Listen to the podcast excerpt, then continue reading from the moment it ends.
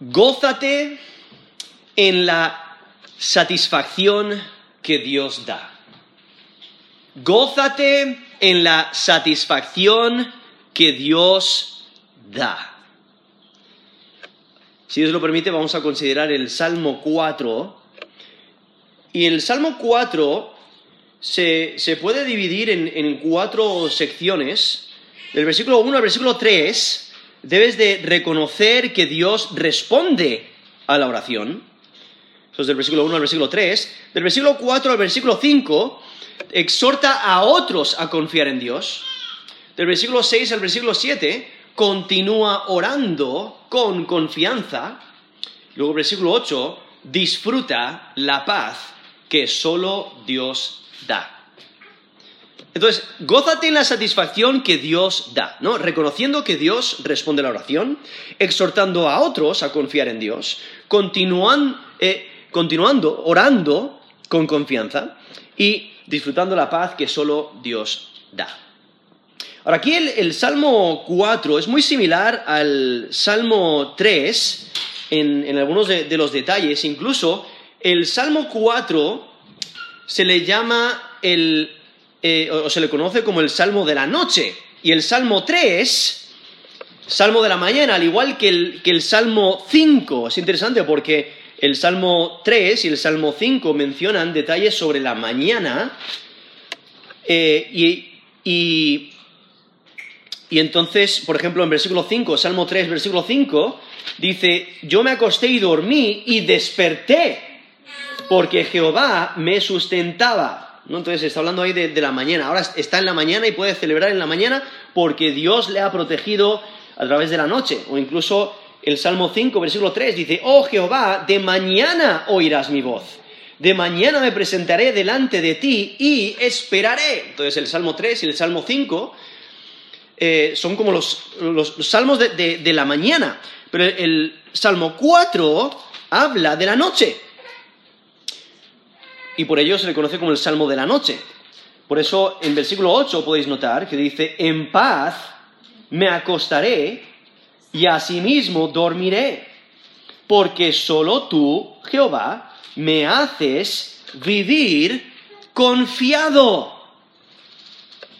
Ahora, el Salmo 4, el, el tema principal es la paz interior en medio de gran presión. Es un salmo de confianza, donde el salmista se eleva por encima del lamento con confianza en Dios. Se encuentra en una situación de extrema angustia.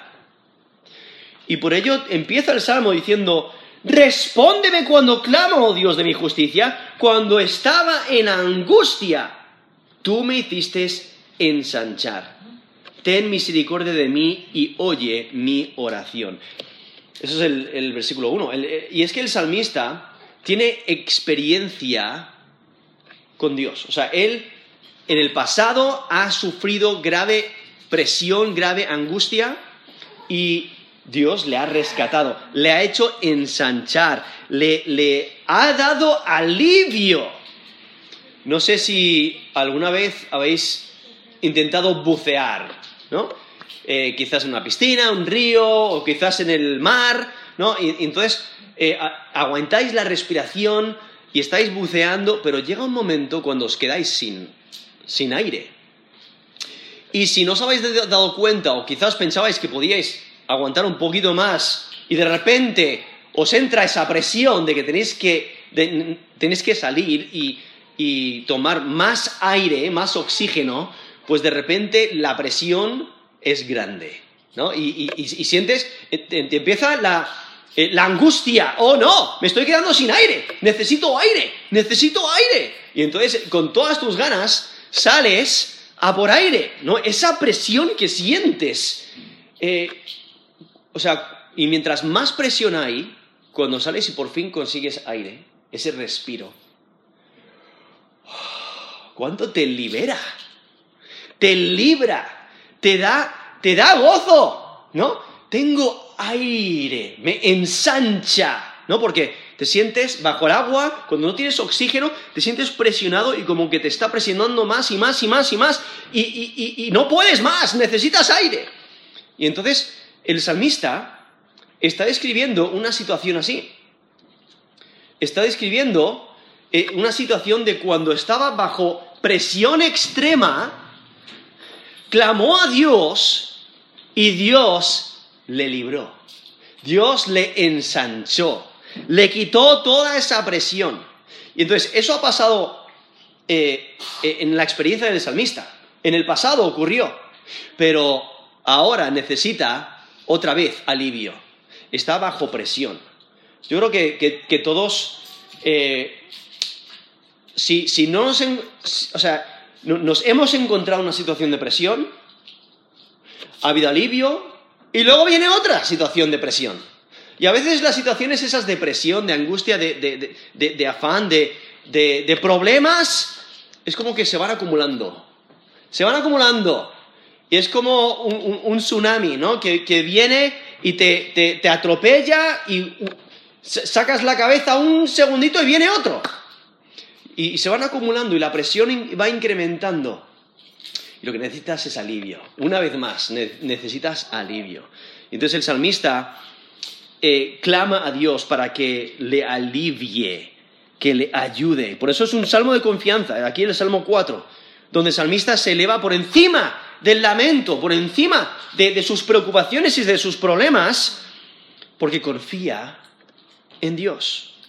Y es que aquí nos menciona el título, Salmo de David, nos dice al músico principal, entonces aquel que está encargado de la música, el director de la música, hay que recordar que los salmos son canciones, ¿no? el, salterio eran los, himnos de, los judíos.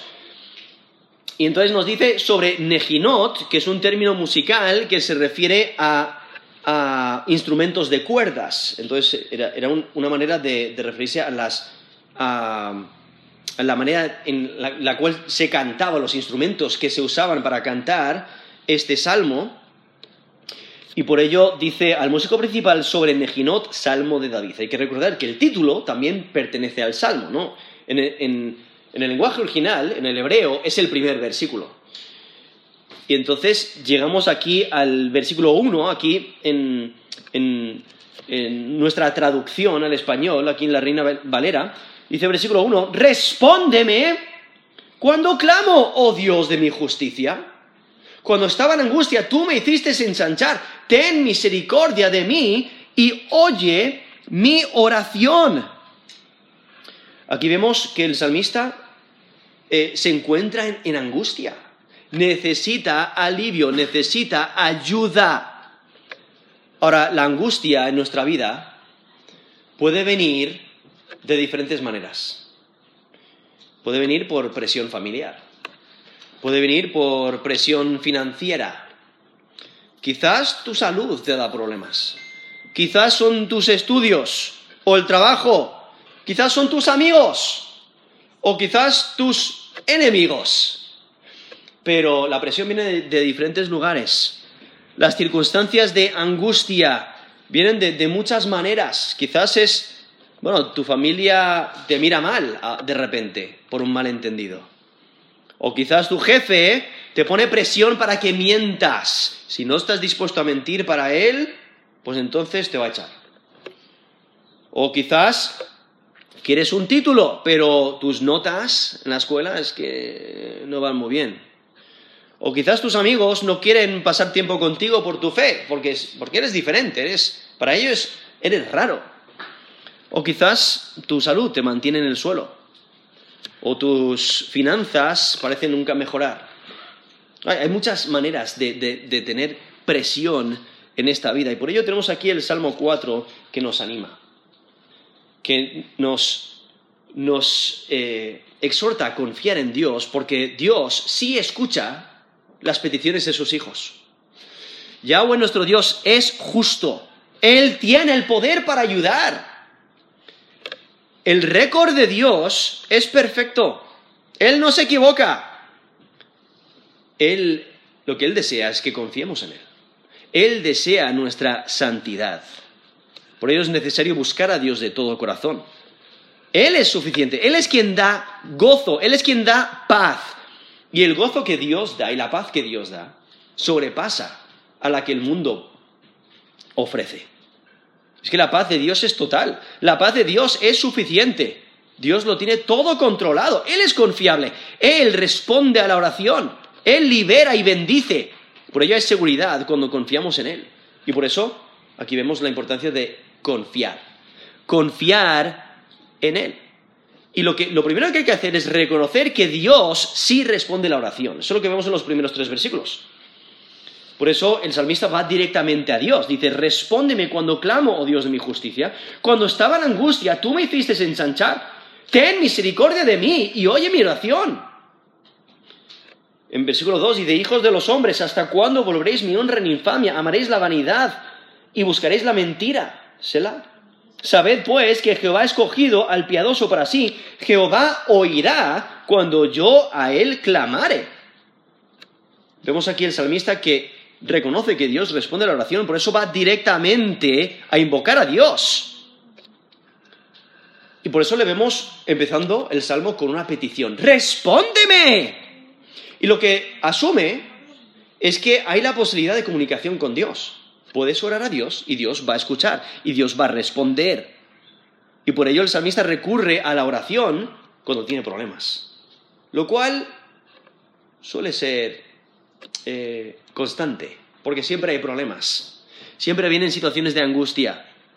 Y es que le aparenta aquí en el Salmo que le están acusando, como vemos el Salmo de David, él eh, Dios le escogió para ser rey de Israel, entonces tenía muchos enemigos, tenía mucha, presión de otros, líderes, de otras naciones, eh, líderes incluso dentro de, la comunidad de Israel, y le están acusando injustamente, posiblemente por algún crimen, por algún pecado, pero él es inocente.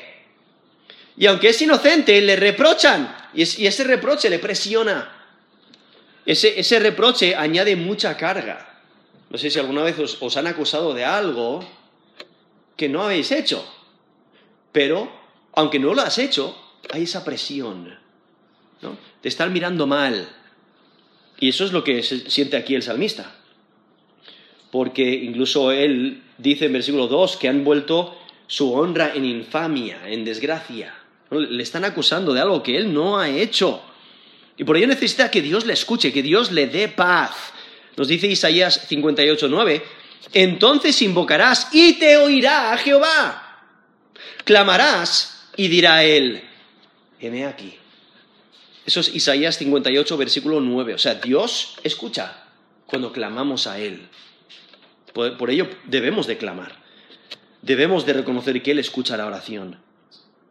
Y es que la oración del salmista si notáis a la mitad del versículo 1, se, basa o se funda en la liberación pasada, porque él dice, cuando estaba en angustia, no en el pasado, está hablando del pasado, una situación anterior, estaba en angustia, tú me hiciste ensanchar. Esa idea de ensanchar es de ampliar, no de hacer extenso. Entonces, es lo opuesto a estar presionado. Estaba presionado y Dios le ensancha le libera, le, da lugar, le abre lugar, expande su lugar. Y viendo cómo Dios ha escuchado y ha respondido a la oración anterior, por eso el salmista vuelve a orar, vuelve a dirigirse a Dios y necesita que Dios le escuche, necesita que Dios le dé paz, por eso empieza diciendo, respóndeme cuando clamo, oh Dios de mi justicia. Y la última frase del versículo 4 dice, ten misericordia de mí y oye mi oración. Está pidiendo que Dios actúe conforme a su carácter, conforme a su misericordia, que le muestre compasión. Y por ello aún dice, identifica a Dios como Dios de mi justicia. E, e, e, ese, ese título, ¿no? Dios de mi justicia, da estabilidad porque apela al carácter de Dios. Sabe quién Dios es, sabe lo que Dios puede hacer y que Dios es quien mantiene la justicia. Incluso aquí en Salmo 5, del 4 al 6, Dice, porque tú no eres un Dios que se complace en la maldad. El malo no habitará junto a ti. Los insensatos no estarán delante de tus ojos. Aborreces a todos los que hacen iniquidad. O sea, Dios mantiene la justicia. Él castiga al malhechor. Y eso es lo que el salmista está pidiendo, que castigue a sus opresores, que castigue a sus oponentes, a sus enemigos, que, que haga justicia. Y por ello vemos al salmista que descansa en la justicia de Dios. aquí el rey David no descansa en Dios, por eso clama a Dios, quien hace lo que es recto siempre, que siempre cumple sus promesas, que siempre protege a los suyos. Y aquí vemos como el salmista reconoce su necesidad, pero al mismo tiempo reconoce que no merece liberación, no merece la gracia de Dios. Por eso apela a la misericordia de Dios. No lo merece pero pide, basándose en el carácter de Dios, en que es un Dios de justicia, que hace lo que es recto y que no permite que el mal continúe, pero también apela a la misericordia de Dios para que eh, responda, no de acuerdo a los méritos del salmista, sino de acuerdo al carácter de Dios, que es misericordioso y bondadoso. Hay que recordar que Dios no está obligado a responder, pero Él lo hace por su misericordia. Nos dice el Salmo 69, 16, respóndeme Jehová, porque benigna es tu misericordia. Mírame conforme a la multitud de tus piedades. Eso es Salmo 69, 16. El salmista está apelando a la misericordia de Dios para que le ayude, que le rescate. Y es que el salmista tiene experiencia confiando en Yahweh. Eh, Yahweh, su Dios, siempre ha estado de su lado. Por eso no tiene que temer, tiene que clamar. Porque Dios, en su carácter, es misericordioso.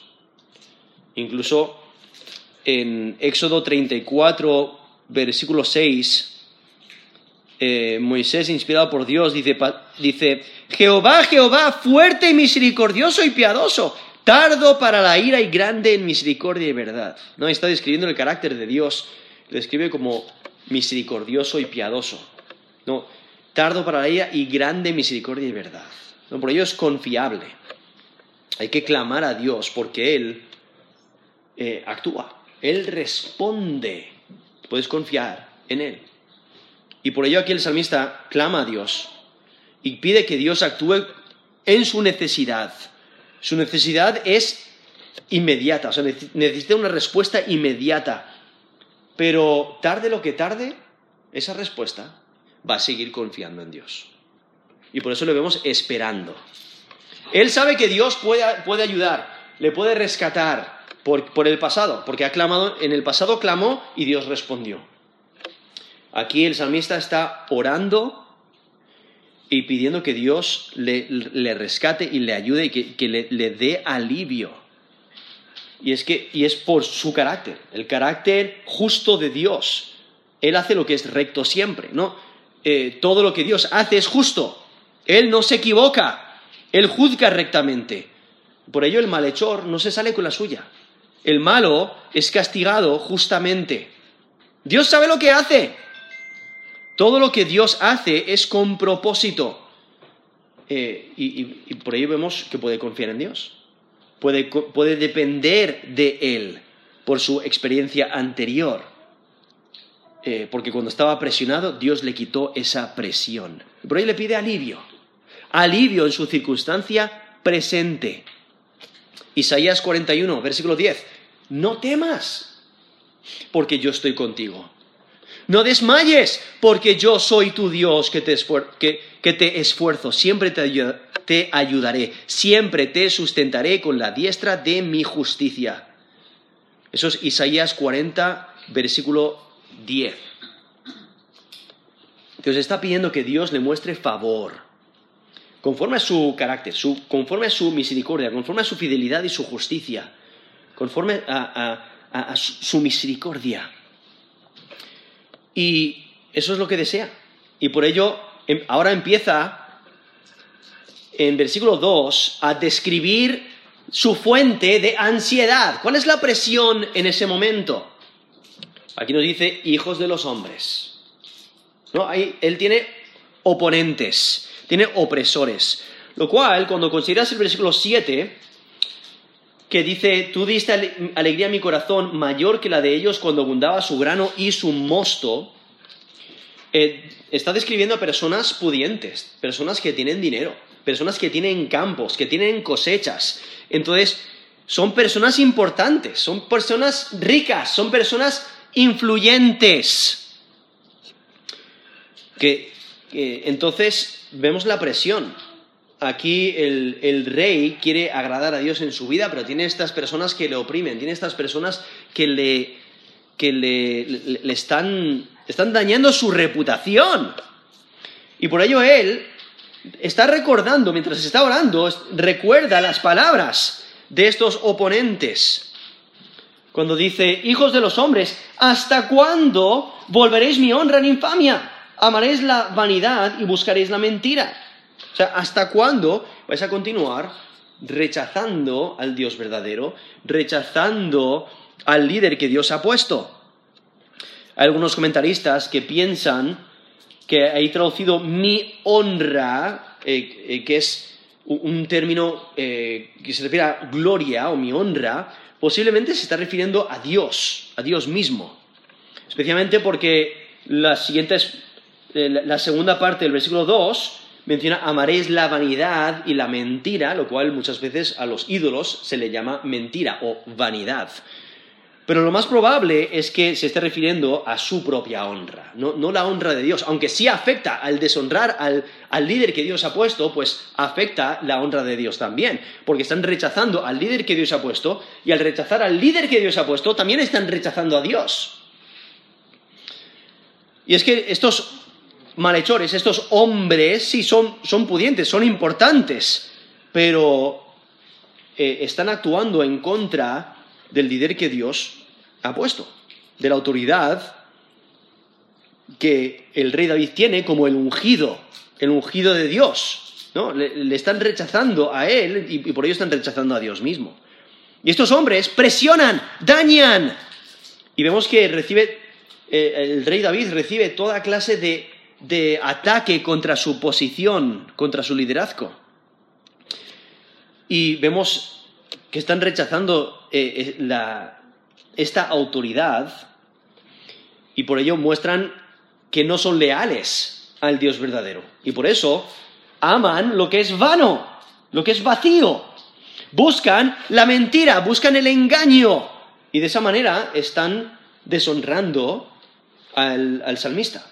¿No? hablando mal de él, eh, destruyendo su, reputación con sus palabras, eh, intentando dañarle lo más posible. ¿no? Son, fieles al engaño, son fieles a la mentira, son fieles a, a, lo que es vano, a lo que es vacío.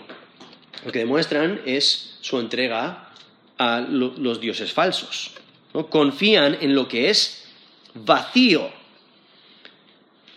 como nos dice el Salmo 115 del 3 al 8, dice, nuestro Dios está en los cielos, todo lo que quiso ha hecho, ¿no? Ahí está el Dios verdadero, que es, ha hecho todo lo que él quiso. Pero entonces hace el contraste con la vanidad de los ídolos, que son una mentira, porque prometen algo que no son. Y en Salmo 115 del versículo, versículo 4 dice, los ídolos de ellos son plata y oro obra de manos de hombres. Tienen boca, mas no hablan.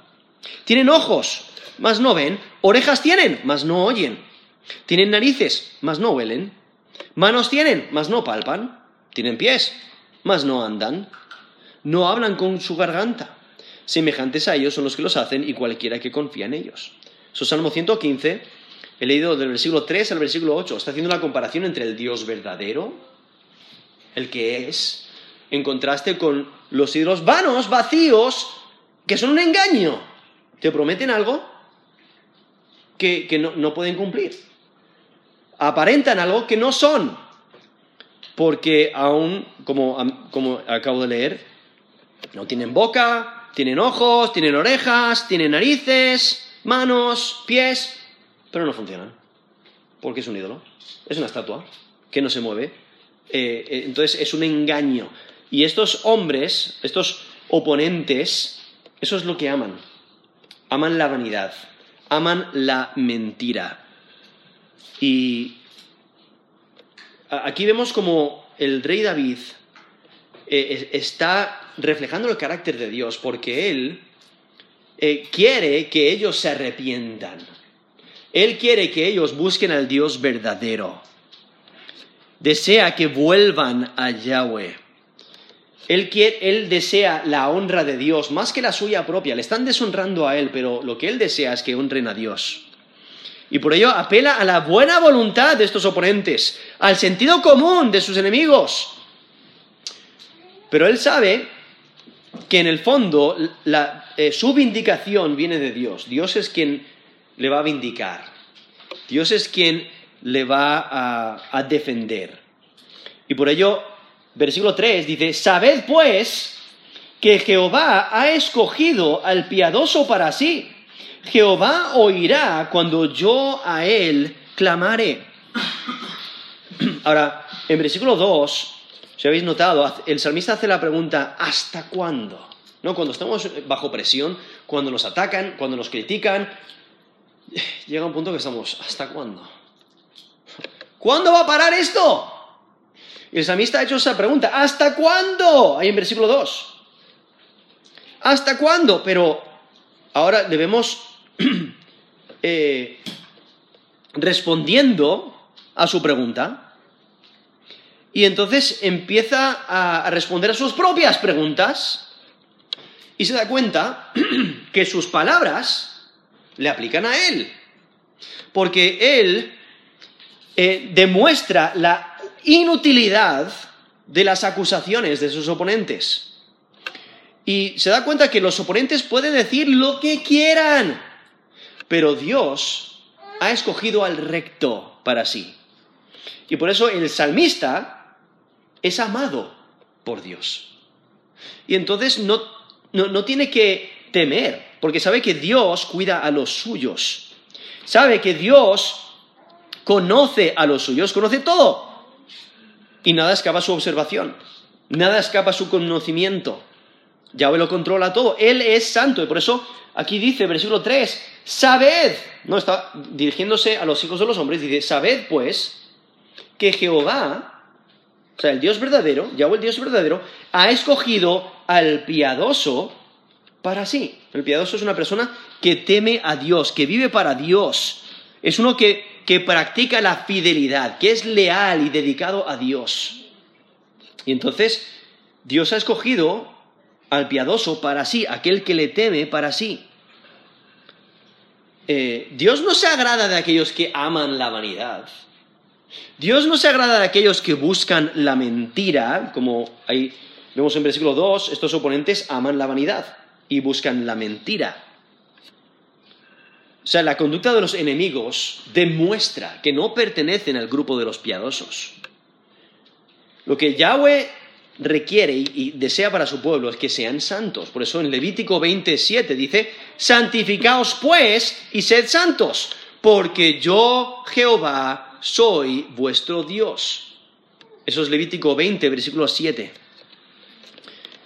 Y es que Dios se agrada de aquel que es piadoso, aquel que, anda rectamente, aquel que es fiel a Dios, aquel que no olvida la palabra de Dios, aquel que considera a Dios en su vida, aquel que confía en Dios y vive su fe y obedece a Dios y le honra.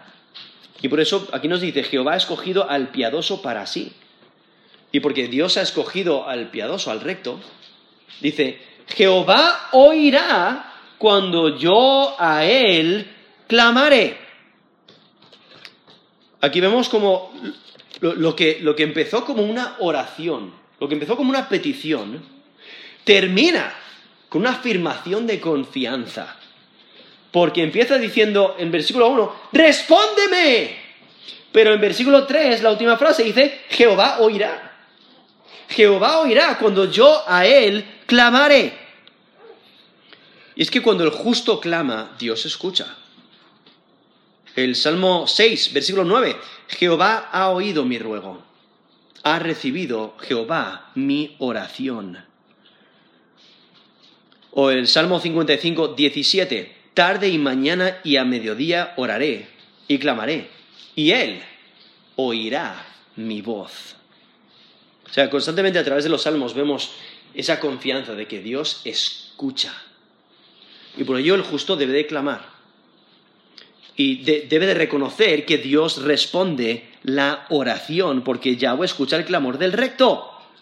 Aunque nadie más escuche, aunque nadie más ayude, Dios escucha. Dios ayuda. Y por ello aquí vemos el deseo del samista, el deseo que tiene que el pecador entienda su situación y que cambie su camino. Por eso, ahora, del versículo 4 al versículo 5, exhorta a los otros a confiar en Dios.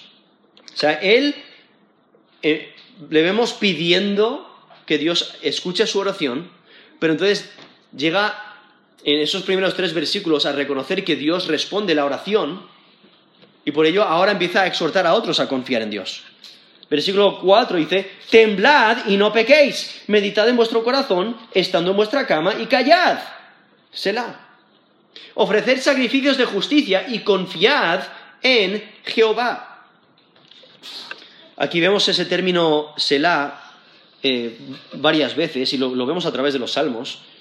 Y es, un, término musical, lo cual eh, no se sabe con exactitud lo que significa, pero sabemos que es un término musical. Puede significar un cambio de tono, eh, una pausa, o quizás un coro, o un cambio de voces, o quizás una expresión que significa para siempre o exaltar, ¿no? Pero es un término musical y entonces eh, era algo que ayudaba a los cantores. Pero entonces vemos aquí esta exhortación que tiene el salmista, esta exhortación que, que da a otros a confiar en Dios. Ahí dice, temblad y no pequéis. Ahora, este término temblad es la idea de agitar, no de titubear. Y, se puede usar en diferentes contextos, en, a veces eh, temblar de terror o de temor, temblar de gozo, tienes tanto gozo que tiemblas, o de tristeza, temblar de tristeza, o también temblar de ira. El apóstol Pablo, en Efesios 4, versículo 26, dice, airaos, pero no pequéis, ¿no? Lo aplica a la ira, diciendo que puedes airarte si lo haces eh, correctamente, entonces no vas a pecar el, problema es que el hombre normalmente no se aira sin, pecado, normalmente peca.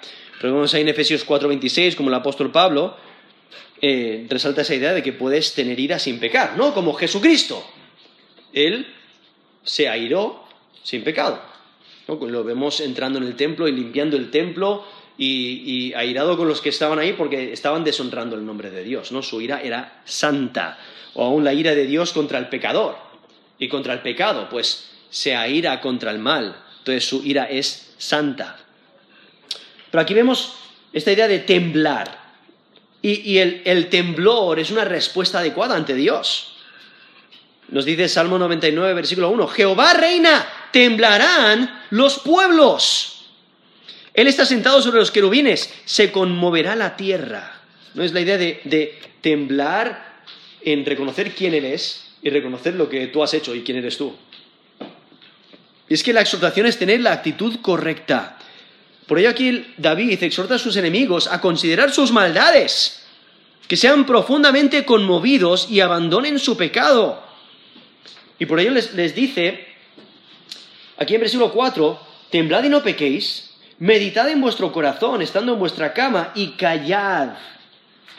Entonces, en vez de usar sus bocas para mal, en vez de criticar, en vez de deshonrar a Dios con sus palabras, deben de callar, deben de meditar en su corazón, reconocer sus pecados, deben de meditar sobre sus errores durante el silencio de la noche, en la, privacidad del dormitorio, deben de, reflexionar, deben de evaluar. ¿no? Es, un buen lugar donde eh, estás solo y puedes meditar, puedes reflexionar, evaluar.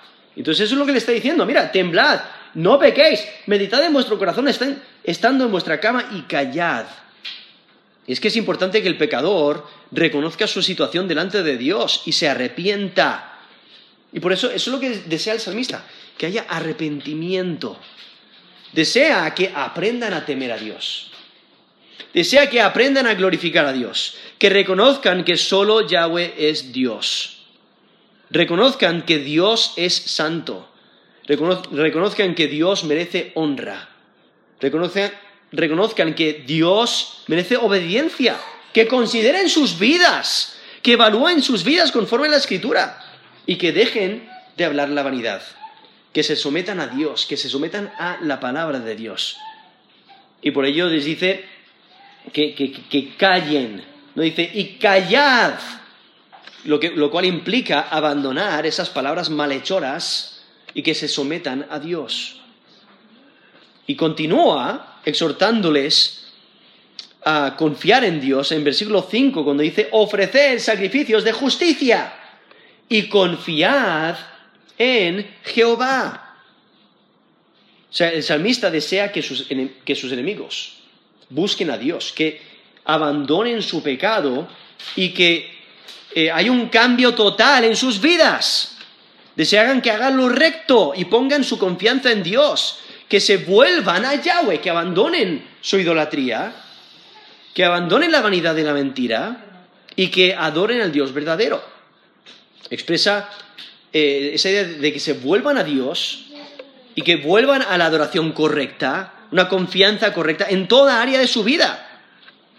Aquí menciona sacrificios de justicia que, bueno, implica sacrificios adecuados, ¿no? Que de manera ritual, pero también espiritual. O sea, esos sacrificios de justicia implica un sacrificio donde la adoración y la vida eh, se enlazan refleja una vida disciplinada. Y, es una muestra de retornar a una relación apropiada a Dios, ¿no? Cuando se ofrecen sacrificios de justicia, eh, de que se está retornando a Dios, se está confiando en Dios. Porque ofrecer sacrificios de justicia es, es no desviarse del camino correcto. Es no hablar lo malo, no practicar lo malo, no buscar lo malo. Hacer lo recto delante de Dios es vivir la palabra de Dios, es vivir en completa dedicación a Dios, vivir una vida de arrepentimiento, vivir para Dios y pensar lo correcto, hablar lo correcto, tener relaciones correctas, ¿no? Es, esa idea de hacer lo que es recto, vivir una vida eh, sacrificial para Dios. Y entonces, confiar en Dios, lo cual implica no confiar en ídolos. No confiar en los dioses falsos. No confiar en su propia sabiduría, sus propios planes, o en sus propios recursos, sus fuerzas, sus habilidades, sus contactos, sino depender de Dios. Esperar en Dios, fortalecerse en Dios, obedecer a Dios, servirle, buscarle, vivir para Él y amarle de todo corazón. Y por ello aquí vemos esta exhortación de, para que confíen en Dios. Lo cual, eh, no solamente debemos de reconocer que Dios responde a la oración, sino debemos de exhortar a otros a confiar en Dios. Y nosotros debemos de continuar orando. Continuar orando con confianza. Eso es lo que vemos del versículo 6 al versículo 7. Porque dice, muchos son los que dicen, ¿quién nos mostrará el bien? Alza sobre nosotros, oh Jehová, la luz de tu rostro. Tú diste alegría a mi corazón mayor que la de ellos cuando abundaba su grano y su mosto. Entonces vemos eh, la, satisfacción que, que Dios da, aun cuando hay otros que no saben dónde encontrar el bien. Aquí nos dice muchos. Aquí en Salmo 4, versículo 6, muchos son los que dicen, eh, no se sabe con exactitud quiénes son estos muchos, pero estos muchos no saben dónde encontrar favor, no saben de dónde viene el bien. ¿Quién les va a mostrar el favor? ¿Quién les va a mostrar bien? El salmista les responde, les dirige al Dios verdadero. Por eso dice, alza sobre nosotros, oh Jehová, la luz de tu rostro. No, ahí están los muchos que desean tiempos mejores. Pero David desea a Dios.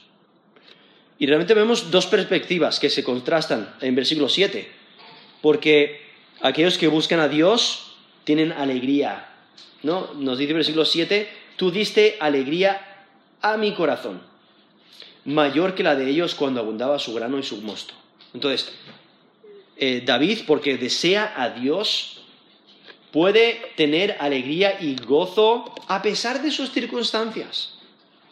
Pero los otros, los que confían en sus recursos, en su propia sabiduría, ellos tienen gozo cuando todo va bien, cuando reciben una cosecha abundante, pero Yahweh es quien da el favor. Yahweh nuestro Dios es quien da el bien. Y por ello vemos aquí en versículo 6, la última parte, donde el salmista ora por otros, y ora por todos, en realidad, porque dice, alza sobre nosotros, oh Jehová, la luz de tu rostro. Y está usando esa bendición sacerdotal en números 6, del 24 al 26, dice, Jehová te bendiga y te guarde, Jehová haga resplandecer su rostro sobre ti y tenga de ti misericordia, Jehová alce sobre ti su rostro y ponga en ti paz. Eso es número 6, del 24 al 26, donde menciona el resplandor del rostro de Dios. Que cuando, como nos dice aquí el Salmo 4, versículo 6 dice, alza, sobre nosotros, oh Jehová, la luz de tu rostro. ¿No? Eh, la escritura nos dice que Dios es luz. Entonces, cuando Él ilumina, cuando... Es como la luz, ¿no? Cuando ilumina un espacio, pues quita la oscuridad. ¿Entiendes? La luz y se va la oscuridad. ¿no? Eh, y aun cuando sale el sol, o el sol está brillando en su fuerza, nadie te tiene que decir que el sol eh, está brillando cuando ves a tu alrededor, ves la luz, ves, el resplandor. Y aún cuando el sol te, te, está dando la espalda, te calienta la espalda. Eh, y entonces es esa idea de que cuando Dios te mira, cuando Dios alza su rostro sobre ti, cuando la, luz del rostro de Dios te ilumina, es como recibes su bendición el calor de su rostro y lo, puedes experimentar y, ves el favor de Dios. Y eso es lo que está pidiendo el salmista, que Dios les muestre favor, les dé gracia. E, está pidiendo que Dios se acerque a ellos, que les bendiga con su presencia, que les bendiga con protección y ayuda, con provisión y fortaleza, con sabiduría y aún con más conocimiento, más conocimiento de Dios. Y vemos aquí como desea el favor de Dios. Porque el favor de Dios, cuando Dios muestra su favor, Él da seguridad, Él da bendición, da protección, da ayuda, da fortaleza, da descanso y sostén, da defensa y justicia, provee venganza y, ayuda nuestra necesidad, da rectitud. Y entonces vemos el gozo que tiene el salmista que cuando lo compara con el mayor gozo que pueden tener sus oponentes, dice, el gozo de ellos se queda muy atrás. Porque dice, tú diste, esto es, Salmo 4, versículo 7, tú diste alegría a mi corazón mayor que la de ellos cuando abundaba su grano y su mosto. O sea, aún cuando esos hombres pudientes reciben una abundante cosecha, y están celebrando a lo grande esa cosecha, aún en su mayor gozo. El, salmista dice que, por su relación con Dios tiene un gozo que excede a ese mayor gozo que pueden tener el resto de los hombres. Y por ello aquí el salmista está contrastando estas dos perspectivas, ¿no? El gozo interior en contraste con la alegría exterior. Porque esos oponentes se gozan cuando sus circunstancias van bien. No, todo depende de las circunstancias que le rodean. Pero el salmista, eh, las circunstancias dan igual, porque su gozo está en Dios. Su gozo y su alegría están en Dios. Y por ello tiene gozo.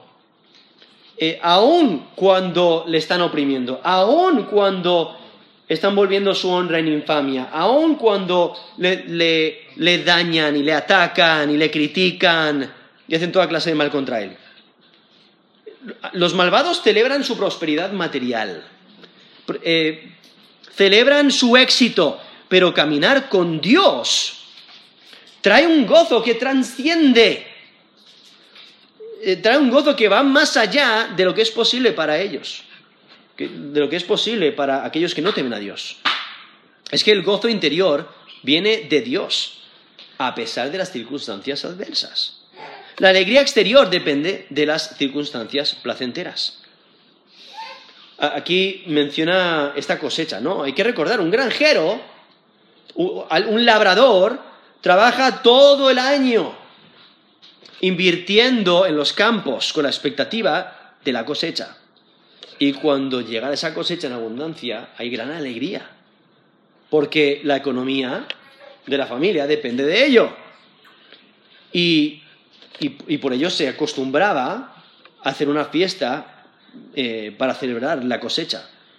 Pero, sin embargo, esa cosecha eh, es, la cosecha de ese, año, ¿no? Es, algo temporal, algo que puede cambiar, es, es algo que fluctúa. Y la fiesta, la celebración dura poco, porque hay que empezar a trabajar otra vez. El trabajo empieza muy pronto, año tras año, hay que invertir, hay que trabajar con la expectativa de recibir otra cosecha, pero el año que viene puede que sea diferente la, cosecha, a lo mejor no llega tan abundante.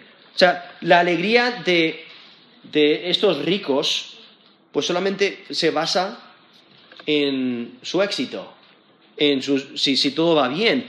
Pero la alegría del salmista no es temporal. Es permanente, es valiosa, es abundante y tiene gozo porque descansa en Dios, porque tiene esperanza, tiene paz, tiene cercanía a Dios, porque conoce más de Dios y está seguro en sus manos. Recibe ayuda de Dios y, Dios le alivia y le fortalece y le anima. Por eso no tiene que temer, puede descansar. Y, por ello esa es la exhortación para nosotros. Gózate en la satisfacción que Dios da gózate en la satisfacción que Dios da, reconociendo que Dios responde a la oración, exhortando a otros a confiar en Dios, continuando, o sea, eh, orando, ¿no? Hay que continuar, eh, continúa orando con confianza, y por último, disfruta la paz que solo Dios da. Lo vemos en el versículo 8. Disfruta la paz que solo Dios da. Porque dice el versículo 8, en paz me acostaré y asimismo dormiré porque solo tú, Jehová, me haces vivir confiado. Ahí vemos una paz total. Hay que, hay que entender que las circunstancias no han cambiado. Sigue siendo oprimido, rechazado, le están deshonrando, se están riendo de él. Ah, y, estos, estos, hijos de los hombres, estos hombres pudientes, pueden que sean pues líderes de otras naciones, pueden que sean líderes dentro de la comunidad, pero hay personas que le rechazan, que, le dañan. Pero él puede acostarse en paz. No tiene que afanarse, no tiene que preocuparse. Incluso ese es el testimonio que, da. A pesar de que está en esa circunstancia y la presión es grande, lo ha dejado en las manos de Dios. Y porque lo ha dejado en las manos de Dios, puede estar en paz. Dice, en paz me acostaré y asimismo dormiré, porque solo tú, Jehová, me haces vivir confiado. No sé si alguna vez has estado afanado por algo. ¿Cuán fácil es dormir cuando estás afanado por algo? Es casi imposible. O sea, a lo mejor estás súper cansado, pero tu mente no para, porque estás considerando, ¿cómo voy a pagar las deudas? ¿Cómo voy a salirme de este trabajo? ¿Cómo voy a eh, sacar esta clase, eh, estos estudios para adelante? ¿Qué voy a hacer con ese familiar? Que siempre tiene esas palabras cortantes. O sea, las, pruebas vienen de diferentes, de diferentes lugares. Y cuando meditamos en los problemas, nos afanamos, nos preocupamos, y dormir es, es casi imposible. No podemos descansar.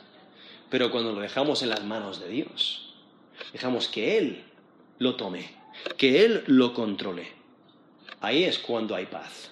Y ahí es cuando podemos dormir. Dice, en paz me acostaré y asimismo dormiré.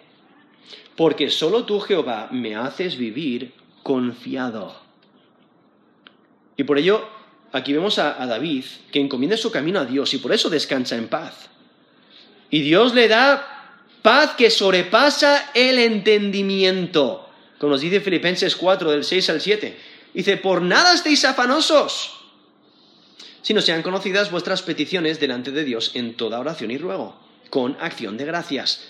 Y la paz de Dios, que sobrepasa todo entendimiento, guardará vuestros corazones y vuestros pensamientos en Cristo Jesús. Eso es Filipenses 4 del 6 al 7.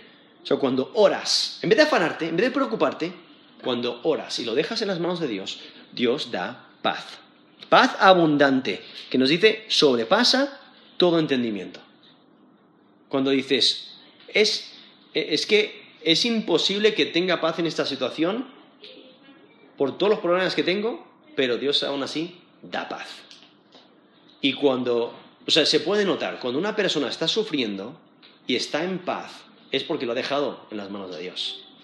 Y por ello puedes ver eh, personas que han perdido familiares, eh, han perdido eh, grandes riquezas por robo, o, o, porque ha caído la economía, o se, se, les quema la casa, o se pierden su sustento, pierden el trabajo, etcétera. ¿no? Su salud, de repente hay un accidente y ahora están en una silla de ruedas. Y les vas a visitar y tienen más gozo que tú. ¿Y por qué tienen más gozo? Porque están descansando en Dios. Porque lo han dejado todo en las manos de Dios. Entonces, eh, eh, vemos la importancia de confiar en Dios. Y es que hay una conexión entre la paz y la confianza. La razón por la que el salmista tiene paz es porque confía en Yahweh. Vive seguro bajo el control de Yahweh. Y es que la paz de Dios da alivio, ayuda a descansar, da seguridad, fortalece su confianza en Dios, fortalece su fe, tiene esperanza. Eh, y por ello vive sin temor, porque confía en Dios y al confiar en Dios tiene seguridad. No tiene que temer, porque sus enemigos no le pueden alcanzar. ¿No? Tenemos varios ejemplos en las escrituras, solo por mencionar uno. Daniel, los enemigos le quieren destruir, lanzar al foso de los leones, pero los leones no pueden tocar a Daniel si Dios no lo permite. Y eso es lo que vemos ahí en Daniel 6. Dios no se lo permite porque Dios cuida. Y Daniel duerme ahí entre los leones. Eh, porque confía en Dios. Es que Yahweh puede ayudar, puede fortalecer. Él está disponible y Él es confiable. Por eso puedes descansar en Dios. Y por ello aquí vemos al salmista que descansa porque Dios es su protector, es su seguridad total. Y Dios provee bienestar, provee tranquilidad. Proverbios capítulo 1, versículo 33, dice, mas el que me oyere, o sea, hay que oír a la, la sabiduría, Dice, mas el que me oyere habitará confiadamente y vivirá tranquilo, sin temor del mal. Entonces vemos aquí al salmista, aquí en el Salmo 4, que al final el salmista se da cuenta de que a, él le va mejor que a aquellos que le están oprimiendo. Le va mejor a él que a sus adversarios, porque ellos se gozan solamente si sus circunstancias van bien. Pero él puede tener gozo y paz constante. Por ello, no importa la fuerza del, del acusador o del opresor, porque Dios es quien importa. No importa la profundidad de la angustia o la incertidumbre, porque Dios provee paz y descanso. Lo que hay que entender es que el Salmo no dice que los oponentes se van, que la presión eh, es aliviada. El salmista ha aprendido a confiar en Dios y por ello tiene paz. No porque sus circunstancias hayan cambiado, es porque su mentalidad ha cambiado. Lo que cambia no son las circunstancias, sino el espíritu interior del salmista. Los acusadores siguen dañando, siguen acusando. las acusaciones y los ataques son como esos pinchos que, que dan ansiedad, pero la oración causa calma, a pesar de los ataques. Es que el Salmo refleja la experiencia del oprimido, que eh, resultó por las palabras y las acciones del opresor. Y muchas veces es fácil apuntar el dedo y decir, mira, ellos, mira los opresores, pero tenemos que tener cuidado nosotros con nuestras palabras, con nuestras acciones, para asegurarnos que nosotros no somos los que oprimimos, los que dañamos a otros. Y es que aquí vemos eh, eh, esta enseñanza tan clave de que debemos de gozarnos en la satisfacción que Dios da. Y la única, razón, la única manera en la que podemos hacer eso es cuando confiamos en Él. El problema es que en una situación típica, en una situación así, muchas veces tememos nuestras circunstancias, tememos al hombre, tememos de quedar mal, nos afanamos por la vida, nos afanamos por los detalles de la vida. Y entonces buscamos alivio en otras cosas, buscamos satisfacción en, las cosas del mundo, la satisfacción en, la alegría temporal que el mundo ofrece. Buscamos una solución rápida y temporal a nuestro problema. Y no confiamos en Dios.